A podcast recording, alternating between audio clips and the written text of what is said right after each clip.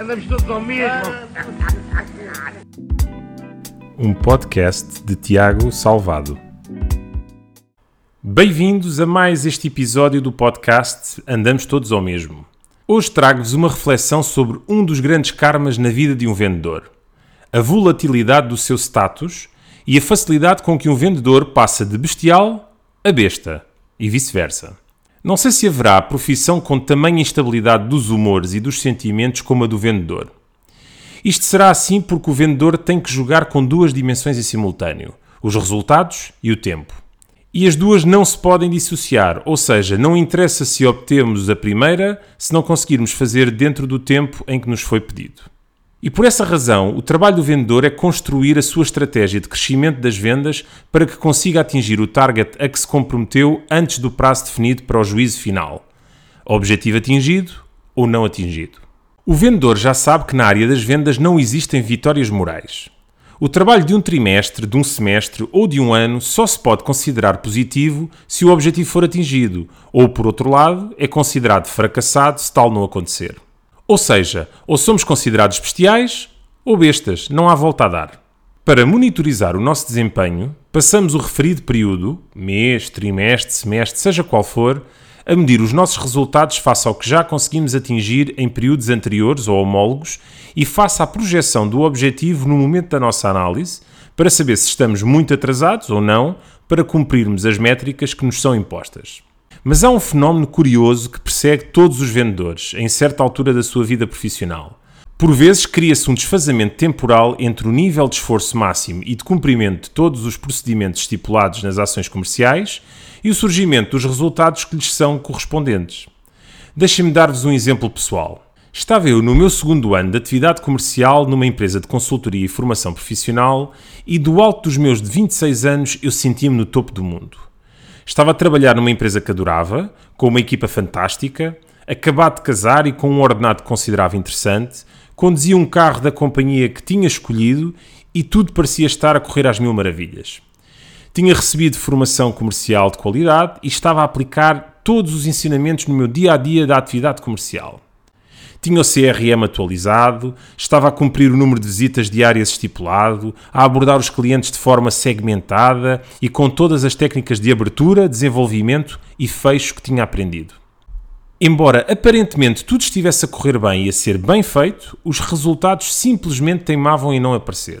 Eu não me deixava ir abaixo com isso e continuava a minha estratégia de visitas.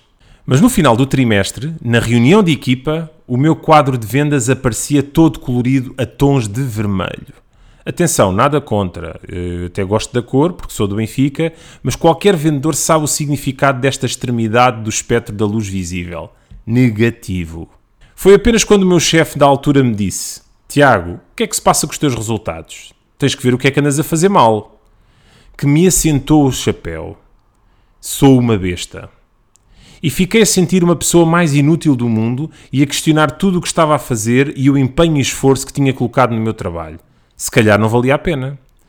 E saí da reunião completamente desmotivado. Cada pessoa reage à sua maneira perante a desmotivação, mas no meu caso, e nessa altura, o meu esforço foi de 80 para 8. Saía de casa mais tarde, voltava mais cedo, fazia metade das visitas que tinha definidas no meu plano de CRM, visitava os clientes com a descontração de quem não acreditava que iria fechar negócio, aproveitava para resolver assuntos pessoais pelo meio, enfim, tudo ao contrário do que eu tinha feito até então. As semanas foram passando e os negócios começaram a cair, mas em vez de ser um de cada vez, foram todos ao mesmo tempo. Como diz um amigo meu, foi como a metáfora do ketchup Parece que não saía nada e quando menos esperamos, sai tudo ao mesmo tempo. E então chegou a hora da reunião para a análise do semestre. E quando surgiu o meu quadro de resultados, tudo a verde, todos os objetivos atingidos. E lembro-me perfeitamente das palavras do meu chefe. Tiago, não sei o que é que andaste a fazer, mas resultou. Muitos parabéns, mereces totalmente o prémio de incentivo. E assim, sem mais nem menos, passei de besta a bestial de novo. Mas ao contrário do que seria de esperar, a minha consciência não melhorou. Mas eu sou merecedor deste elogio, pensava eu. O que é que eu fiz diferente? Tudo o que não devia ter feito. Estava desmotivado e desleixado. Não cumpri nenhuma métrica que me foi pedida e muitas vezes menti sobre as horas de início e fim do dia de trabalho. Eu sou, mas é um fraude. Do que é que eu estava a sofrer? Exatamente. Do síndrome do impostor.